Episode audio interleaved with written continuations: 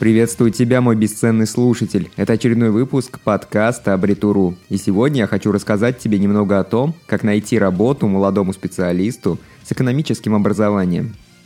Сегодня мы с тобой поговорим немного о деньгах. Деньги – это самая желанная бумага, которую я знаю. Если вам посчастливилось родиться в богатой семье, где стабильно высокий доход и такие есть приятные связи, то, возможно, данный подкаст не для вас. Вы не поймете его, ведь вы не касались даже краем глаза проблем трудоустройства.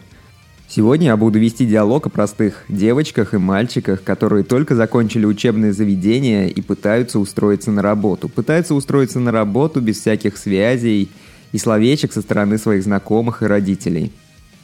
Скажу сразу, что у меня все не так радужно. У моих родителей совершенно нет и не было никаких связей в городе, поэтому с трудоустройством я всегда разбирался сам. Итак, давайте же начнем с истории молодого экономиста. В самом начале, еще будучи студентом на втором курсе, я устроился работать в студенческую общественную организацию. По сути, денег это никаких не приносило, но мне это давало целых полгода педагогического стажа, ведь я там был оформлен педагогом дополнительного образования. В процессе я продолжил обучение, я перешел из общественной организации в местный детский дом.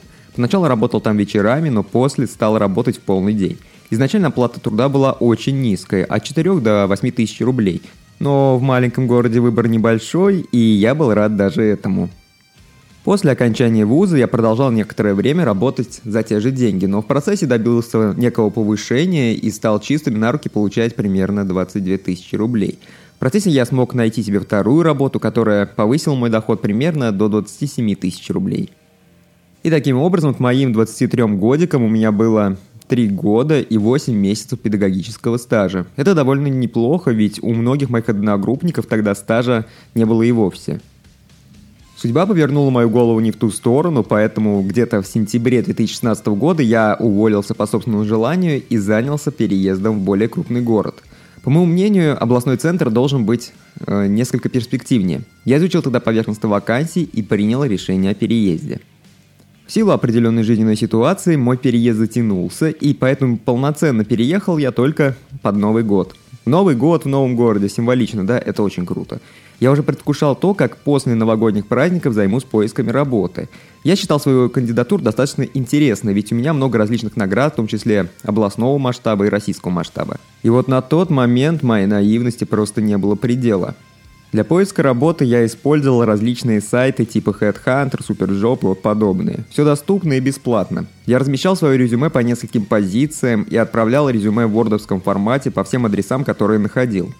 Вполне возможно, что тот город, который я выбрал для переезда, является не самым комфортным для трудоустройства, но вот таков был выбор, и деваться уже было некуда. И вот давайте теперь поговорим про рынок труда и доступные вакансии для молодого специалиста – После того, как все мои резюме были опубликованы, мне стало поступать много предложений от работодателей. Очень много предложений от различных колл-центров, где уровень оплаты труда не превышал 23 тысячи рублей. Очень много было звонков от всяких разводил, которые не хотят предложить какое-то конкретное место работы, а скорее были нацелены на то, чтобы отобрать остатки моих денег и посадить в долги. Кстати, была пара дельных вакансий на роль менеджера – на тот момент я полагал, что очень престижно работать в государственной структуре, поэтому я разослал свое резюме на все вакантные должности по разным министерствам и администрациям. Но они его даже, по-моему, не смотрели. Зачем публиковать вакансии, если на деле сотрудник не нужен? Ну, мне никак не понять этой схемы. Все, на мой вкус, неплохие места я нашел сам, на этих же сайтах. Рекрутеры, как правило, звонят, предлагают такие места, на которые никто толком не идет. Сейчас я бы не стал публиковать свое резюме в открытый доступ, ведь я понял, что в этом никакого толка нет. Только нацеплял всяких мошенников. А вот, кстати, устроиться на работу в различные муниципальные учреждения вполне реально. Отправлял свое резюме на педагога в местный колледж и уже через день получил приглашение на собеседование, которое я успешно прошел, но работать я там не стал. Если у вас есть желание работать в таких организациях, то рекомендую на таких сайтах в поиск вбивать МБУ, ГКУ, ГКОУ, МБОУ и так далее. Это поможет вам найти актуальные вакансии в государственных организациях. И вот на самом деле очень важно не стать обманутым соискателем работы. У нас с этим большая проблема, поэтому, во-первых, всегда проверяйте информацию по каждому работодателю в интернете. Сейчас все это довольно доступно и просто – Помните, что слишком заманчивое предложение должно вызывать массу подозрений. Высокая оплата труда всегда должна быть связана с высокими требованиями со стороны работодателя. Если вам предлагают привлекательную оплату труда, где очень низкие требования, то это повод задуматься. И вот если вы куда-то пришли и вам дают что-то подписывать, то всегда внимательно читайте то, что подписываете. На словах может быть одно, а на бумаге совершенно другое. Если у вас совершенно нет опыта работы, то будет рационально посмотреть на что-то такое, где вы могли бы максимально комфортно и безболезненно для себя его получить. Не гонитесь за большой зарплатой поначалу. Никогда не летайте в облаках. Практика и жизненный опыт показывает, что красный диплом – это лишь небольшое преимущество – и вот на самом деле мы пришли к тому выводу, что молодому специалисту на работе много не заплатят. Большинство заманчивых предложений – это ловушка для наивных. Тогда совсем непонятно, как и где заработать, верно?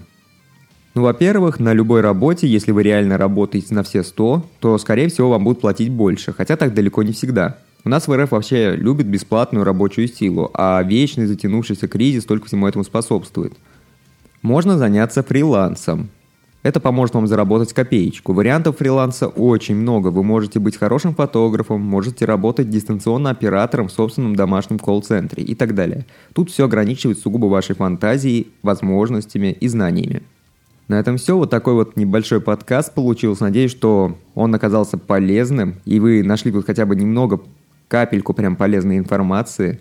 Не забывайте делиться с друзьями, подписывайтесь на нас и ставьте лайки. В комментариях я предлагаю вам поделиться своей реальной историей трудоустройства после вуза.